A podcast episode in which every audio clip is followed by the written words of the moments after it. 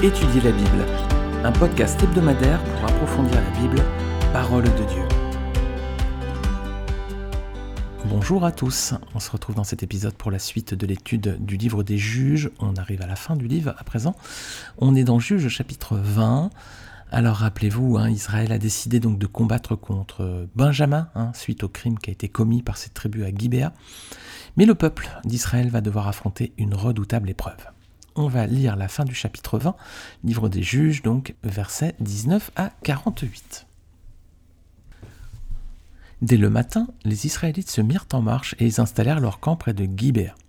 Les hommes d'Israël s'avancèrent pour combattre ceux de Benjamin, et ils se rangèrent en ordre de bataille contre eux devant Gibéa. Les Benjaminites sortirent de Gibéa, et ils tuèrent ce jour-là 22 000 Israélites.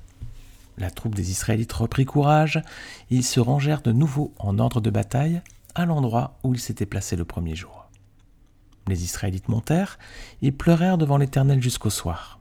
Ils consultèrent l'Éternel en disant Dois-je m'avancer encore pour combattre les descendants de mon frère Benjamin?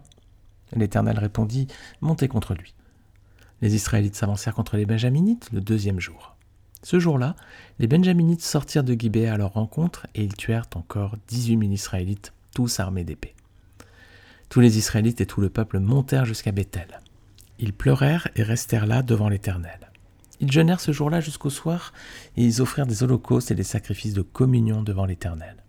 Les Israélites consultèrent l'Éternel. C'était là que se trouvait alors l'arche de l'alliance de Dieu, et c'était Phinès, fils d'Éléazar et petit-fils d'Aaron, qui se tenait à cette époque en présence de Dieu. Et ils dirent Dois-je marcher encore pour combattre les descendants de mon frère Benjamin, ou dois-je m'en abstenir? L'Éternel répondit Montez, car demain je les livrerai entre vos mains. Alors Israël plaça une embuscade autour de Gibéa.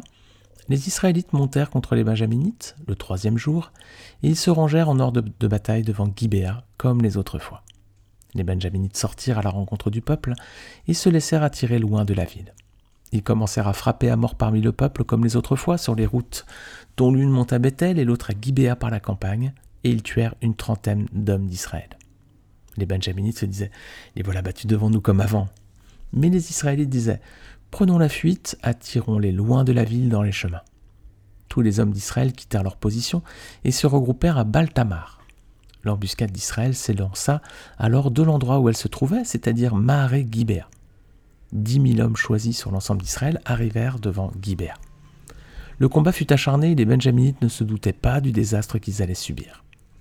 L'Éternel bâtit Benjamin devant Israël, et les Israélites tuèrent ce jour-là 25 100 hommes de Benjamin, tous armés d'épées. Les Benjaminites considéraient les hommes d'Israël comme battus, car ces derniers cédaient du terrain devant eux, comptant sur l'embuscade qu'ils avaient placée contre Gibéa. Les hommes placés en embuscade fondirent rapidement sur Gibéa. Ils se déployèrent et frappèrent toute la ville du tranchant de l'épée. Suivant un signal convenu avec les autres Israélites, les hommes de l'embuscade devaient faire monter une épaisse fumée de la ville. Les Israélites firent à ce moment-là volte-face dans la bataille. Les Benjaminites leur avaient déjà tué une trentaine d'hommes et se disaient Certainement les voilà battus devant nous comme lors du premier combat. Cependant, une épaisse colonne de fumée commençait à s'élever de la ville. Les Benjaminites regardèrent derrière eux et virent que de la ville entière les flammes montaient vers le ciel. Les Israélites avaient fait volte-face et les hommes de Benjamin furent effrayés en voyant le désastre qui allait les atteindre. Ils tournèrent le dos devant les Israélites et s'enfuirent en prenant le chemin du désert. Mais leurs assaillants les talonnèrent et éliminèrent pendant le trajet ceux qui étaient sortis des villes.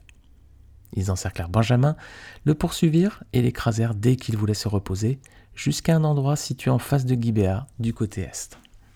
Il y eut dix-huit mille hommes de Benjamin, tous vaillants, qui moururent. Parmi ceux qui tournèrent le dos pour s'enfuir vers le désert au rocher de Rimon, les Israélites firent cinq mille victimes sur les routes. Ils les poursuivirent jusqu'à Guidéum et en tuèrent 2000. Le nombre total des Benjaminites qui moururent ce jour-là fut de 25 000 hommes armés d'épées, tous vaillants. Les 600 hommes qui avaient tourné le dos et qui s'étaient enfuis vers le désert au rocher de Rimon restèrent là pendant quatre mois. Les Israélites revinrent vers les Benjaminites et les frappèrent du tranchant de l'épée, depuis les habitants des villes jusqu'au bétail et jusqu'à tout ce qu'ils rencontrèrent. Ils mirent aussi le feu à toutes les villes existantes. Alors un récit guerrier hein, de combat entre Israël et Benjamin. euh, qui prend une couleur euh, assez particulière. J'enregistre cet épisode le week-end du 8 octobre et ce week-end il y a eu une attaque de, des Palestiniens de la bande de Gaza sur le territoire d'Israël qui a fait plusieurs centaines de victimes. Donc on est dans un conflit guerrier d'actualité. Le sang malheureusement coule hein, sur ce territoire depuis déjà tellement de, de siècles et de millénaires à présent. Hélas les amis. Alors, on va reprendre ces versets un par un, donc versets 19 à 21 déjà. Donc euh, Israël consulte l'Éternel hein, pour savoir qui va démarrer le combat, au, verset 18. Et donc les troupes d'Israël se mettent à présent en ordre de bataille près de Gibéa, là où eut lieu l'agression contre le Lévite et sa concubine. Mais les événements ne vont pas se dérouler comme prévu les amis. Et oui, c'est Benjamin dans un premier temps qui va infliger une lourde défaite à Israël. Hein. ils vont tuer 22 000 de leurs soldats.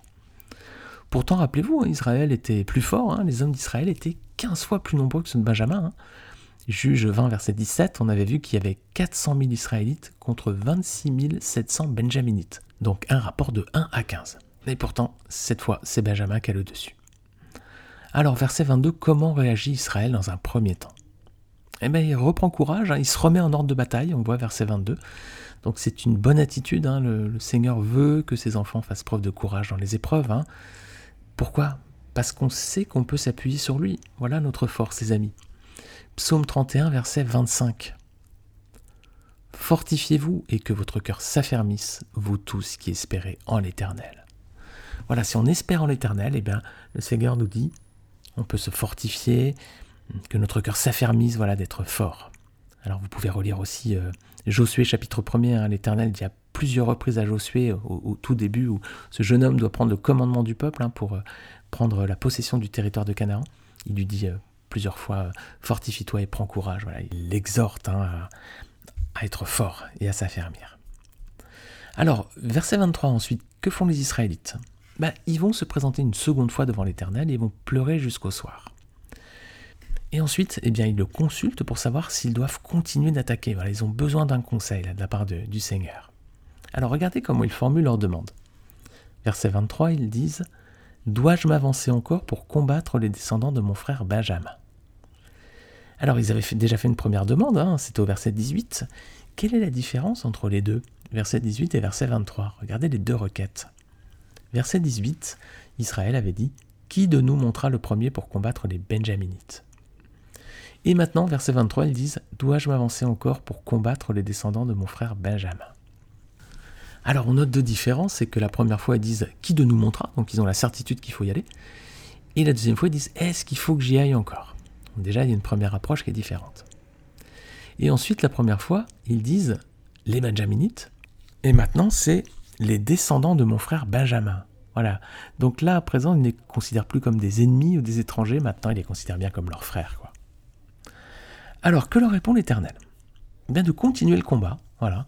Seigneur dit allez-y, continuez. Donc le Seigneur montre qu'il réprouve, hein, qu'il n'est pas d'accord avec les trois crimes qui ont été commis à Guibert. Rappelez-vous les trois crimes, hein, c'était le viol tout d'abord, hein. cette femme avait été violée. Regardez euh, ce que dit la parole dans Deutéronome chapitre 22 versets 25 à 26. Mais si c'est dans un les champs que cet homme rencontre la jeune femme fiancée, s'empare d'elle et couche avec elle, seul l'homme qui aura couché avec elle sera puni de mort. Tu ne feras rien à la jeune fille, elle n'est pas coupable d'un crime digne de mort car c'est le même cas que celui où un homme se jette sur son prochain et lui enlève la vie. Voilà. Donc le viol est condamné bien sûr par la parole de Dieu. Hein. Deuxième crime commis à Gibéa, c'était des relations sexuelles interdites par le Seigneur. Hein. Lévitique 18, verset 22.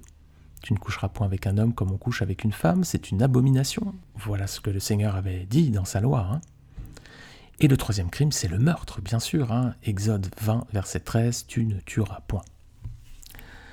Alors, versets 24 et 25, donc le Seigneur euh, dit à, Israël qu'il peut continuer de montrer contre Benjamin. Donc Israël monte de nouveau contre la tribu de Benjamin. Mais là encore, les amis, déroute, hein, il perd cette fois 18 000 hommes. Alors, que fait Israël? Verset suivant, bah, il retourne se présenter une troisième fois devant l'Éternel à Bethel. Et là, les amis, est-ce que vous voyez une différence entre les trois fois où Israël monte devant l'Éternel? C'est versets 18, 23 et 26. Regardez bien, verset 18, il se présente seulement devant l'Éternel. Verset 23, il pleure devant lui. Et verset 26, à présent, il pleure, il jeûne, et ils offrent des holocaustes et des sacrifices de communion. Donc la première fois, ils sont pleins d'assurance, ils ne demandent même pas s'ils doivent aller combattre, ils disent euh, qui va y aller le premier, et ils se présentent simplement. Dès qu'ils ont une première défaite, ils pleurent devant lui, et la terminologie change, ils parlent des descendants de Benjamin. Et ensuite, verset 26, alors là c'est la contrition, hein. ils pleurent, ils jeûnent, ils offrent des holocaustes et des sacrifices de communion, voilà cette fois-ci. Et ils gardent donc cette terminologie, hein, les descendants de mon frère Benjamin, voilà, c'est la même, tournure de phrase. Les amis, il faut souvent qu'on soit éprouvé hein, pour qu'on s'humilie vraiment devant le Seigneur. Il faut parfois qu'on ait des défaites dans nos vies, des, épreuves, hein, pour que vraiment, voilà, on soit euh, au bout et que là, on tourne vraiment les regards avec une bonne attitude devant le Seigneur. Alors Israël va renouveler donc sa demande à l'Éternel et le Seigneur lui dit vas-y et qu'il va leur donner la victoire sur Benjamin. Alors peut-être que le Seigneur cette fois répond positivement, peut-être parce que bah, cette fois Israël s'est vraiment humilié devant lui, hein, peut-être vraiment. Hein. Ça, le Seigneur le sait, les amis. En tout cas, on, voit que à chaque fois Israël s'humilie un peu plus, c'est quand il est à genoux devant le Seigneur, hein, on pourrait dire. On voit que le Seigneur répond favorablement. C'est peut-être un lien de cause à effet ici. Alors, versets 27 et 28, c'est donc à Bethel hein, que se trouvait l'arche de l'Alliance, c'est ce qui est mentionné ici, à cette époque. Hein. et c'est également Phineas, le fils d'Éliazar et petit-fils d'Aaron, donc qui était grand prêtre. Alors c'est intéressant parce que ça nous permet de situer cet épisode on se rend compte en fait que chronologiquement, cet épisode de Gibéa avec ce, viol, ces meurtres et, cette guerre ensuite, ça se situe plutôt au début du livre des juges. Il est placé à la fin, mais en fait chronologiquement il est plutôt au début. Si vous lisez Josué 22 verset 13 et Josué 24 33, on se rend compte qu'en fait Phineas il était grand prêtre à la fin de la conquête de Canaan, à la mort de Josué. Donc là on est dans les premières années qui suivent la conquête, il s'est pas passé euh, des siècles, hein. on a vu euh, euh, pour l'instant l'histoire de 12 juges. Hein. Alors on a vu Éhud, on a vu Samson, on a vu Gédéon, tout ça. Donc ça, ça a pris des décennies. Donc Phineas serait mort hein, au bout d'un moment. Hein. Donc euh, là, effectivement, on comprend qu'en fait ce, passage, ces chapitres qui montrent la déchéance morale, spirituelle d'Israël, mais en fait chronologiquement, il, s'est passé au début finalement de la conquête. C'est normal, les amis, c'est pas une erreur de la Bible, c'est simplement que le Saint-Esprit n'a pas pour euh, objet de faire euh, de l'histoire, de la chronologie, quelque chose d'assez euh, précis sur le plan de, dérouler des actions. Le plan en fait du livre des, juges, c'est pour montrer la déchéance hein, morale, spirituelle du peuple. Et donc la construction du livre se base plutôt comme ça. Le livre des juges n'est pas un livre à vocation historique, hein, c'est un livre à vocation spirituelle, hein, qui doit nous apporter un enseignement pour notre vie. Alors, ensuite, on arrive verset 29, et euh, entre le verset 29 et la fin du chapitre, donc le reste du chapitre se décompose en trois blocs. Euh, on voit qu'il y a beaucoup de choses qui s'enchaînent, mais si on le découpe bien, il y a trois parties. Tout d'abord, verset 29 à 35, Israël va placer une embuscade autour de la ville de Gibéa. Et avec l'aide d'une ruse, il va se retourner contre Benjamin et tuer 25 100 hommes de cette tribu. Ensuite, verset 36 à 46, il y a une parenthèse qui, s'ouvre là et qui se ferme, c'est que les combats et la ruse sont détaillés. Donc on voit qu'Israël tend un piège à Benjamin, il brûle sa ville par surprise, il prend les hommes de la tribu en étau. Et là, on voit le, nombre de morts hein, qui est considérable. Donc, 18 000 Benjaminites qui tombent lors des combats. Puis, 5 000 hommes de Benjamin sont tués lors de leur fuite au désert. Et ensuite, il y a encore 2 000 hommes qui sont massacrés aux environs de Gideon. Soit en tout 25 000 hommes. Alors cette stratégie, hein, ils sont pris en étau, donc euh, d'un côté il y a un groupe qui se place devant la ville, les hommes sortent pour les, pour les combattre, très confiants, hein, les hommes de Benjamin, vu qu'ils avaient déjà eu deux fois la victoire. Et puis pendant qu'ils sortent, eh derrière rentrent dans la ville d'autres euh, Israélites qui vont brûler la ville de, de Donc les hommes de Benjamin vont se retrouver d'un côté une tribu d'Israël qui va faire demi-tour pour les attaquer, et quand ils se retournent, ils voient leur ville qui est brûlée. Est-ce que cette euh, stratégie, cette tactique militaire vous rappelle une autre bataille au temps de Josué? Si vous vous rappelez, c'était la prise d'Aï, hein, juste après la victoire de la première ville qui avait été prise en Canaan, c'était Jéricho. Ensuite, il y avait eu la prise d'Aï, et on avait vu que c'était la même méthode. Vous pouvez réécouter le podcast, c'était Josué 8 hein, sur la conquête d'Aï. Alors, versets 47 à 48, c'est le troisième bloc hein, qui conclut ce chapitre. Donc, tout d'abord, le premier bloc, versets 29 à 35, c'est, on voit qu'Israël place une embuscade autour de Gibéa. 36 à 46, donc c'est le détail des combats. Et versets 47 et 48, eh ben, ça raconte la fin des combats. Donc, euh, on voit qu'un groupe de 600 hommes est parvenu à se cacher dans le désert, 600 benjaminites. Et verset 48, eh bien les Israélites retournent vers les villes de Benjamin et ils exterminent le reste de la population, les femmes, les enfants, le bétail, tout ce qui s'y trouve. Voilà, ils brûlent les villes, tout ce qui appartenait à la tribu de Benjamin. Leur vengeance, les amis, là, elle est extrême et sans pitié, hein, et tout est rasé.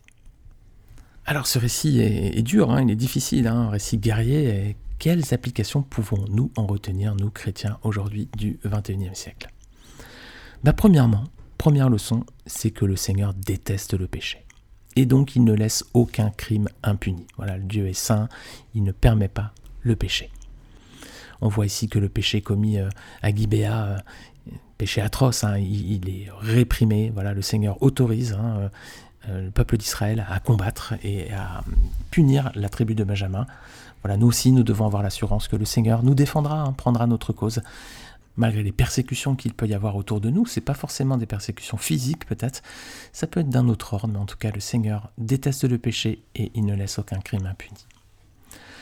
Deuxième leçon, le Seigneur permet parfois que nous passions par des échecs. Et oui, parfois le Seigneur nous laisse dans la difficulté. Parfois il ne nous donne pas la victoire tout de suite, mais il nous donne toujours la victoire finale sur nos ennemis. Alors, quand on ouvre les yeux, on peut avoir parfois l'impression que les mauvais réussissent. Hein. Ça peut être au travail, ça peut être dans nos familles, autour de nous. On peut avoir l'impression que parfois c'est les méchants qui gagnent. Non, les amis, non, leur bonheur est passager. Benjamin a eu deux fois la victoire mais ensuite il a vécu une débâcle. Et euh, voilà, ce qui nous montre que le, bonheur des méchants est passager, hein, tandis que la gloire du chrétien, les amis, sera éternelle. Alors, troisième leçon, la colère de Dieu est juste. Hein. Colère de Dieu est juste, même si parfois elle peut sembler dure, mais c'est la colère de Dieu, elle est juste. Mais si sa colère est juste, sa compassion est grande, les amis. Et oui, parce que nous sommes tous pécheurs. Hein. Le Seigneur, pour autant, ne veut pas nous exterminer. Hein. Sinon, il y a bien longtemps que l'homme aurait disparu de la surface du globe. Hein. Donc la colère de Dieu est juste, quand il punit c'est juste, mais la compassion, hein, il y a un reste de Benjamin ici. Le Seigneur veut pardonner et effacer nos fautes. Et il a prévu pour cela un moyen et un seul, c'est le sacrifice de son Fils Jésus-Christ sur la croix. Lisez avec moi Romains 5, versets 8 à 9. Mais voici comment Dieu prouve son amour envers nous. Alors que nous étions encore des pécheurs, Christ est mort pour nous. Puisque nous sommes maintenant considérés comme justes grâce à son sang, nous serons à bien plus forte raison sauvés par lui de la colère de Dieu. Voilà les amis, donc euh, on peut être réconcilié avec Dieu grâce à la mort de son Fils Jésus-Christ. Et si nous sommes réconciliés, alors nous sommes sauvés hein, du jugement à venir, c'est ce qui est dit ici. Donc c'est la mort de Jésus sur la croix qui est la plus grande preuve de l'amour de Dieu pour les hommes. Psaume 103, versets 8 à 10. L'Éternel fait grâce, il est rempli de compassion, il est lent à la colère et riche en bonté. Il ne conteste pas sans fin, il ne garde pas éternellement sa colère, il ne nous traite pas conformément à nos péchés, il ne nous punit pas comme le mériteraient nos fautes. Alors les Benjaminites ont été exterminés, hein, donc pour avoir soutenu le crime commis par les hommes de Gibéa, mais l'Éternel est bon, il a conservé un reste de 600 hommes de cette tribu, qui ne va donc pas disparaître définitivement du pays d'Israël. Et c'est ce qu'on verra la prochaine fois dans le dernier chapitre du livre des juges, chapitre 21. Voilà les amis, merci d'avoir écouté ce podcast jusqu'à la fin. Je vous invite, si vous le souhaitez, à laisser une évaluation sur Spotify ou sur Apple Podcast. Vous pouvez également laisser un commentaire, hein, ça me fait toujours plaisir de vous lire. Et puis je vous dis à la semaine prochaine et que le Seigneur nous aide encore à méditer hein, cette, cette parole, tous ces textes qui sont écrits dans la parole pour être utiles également pour nous aujourd'hui. Que le Seigneur vous bénisse. À la semaine prochaine.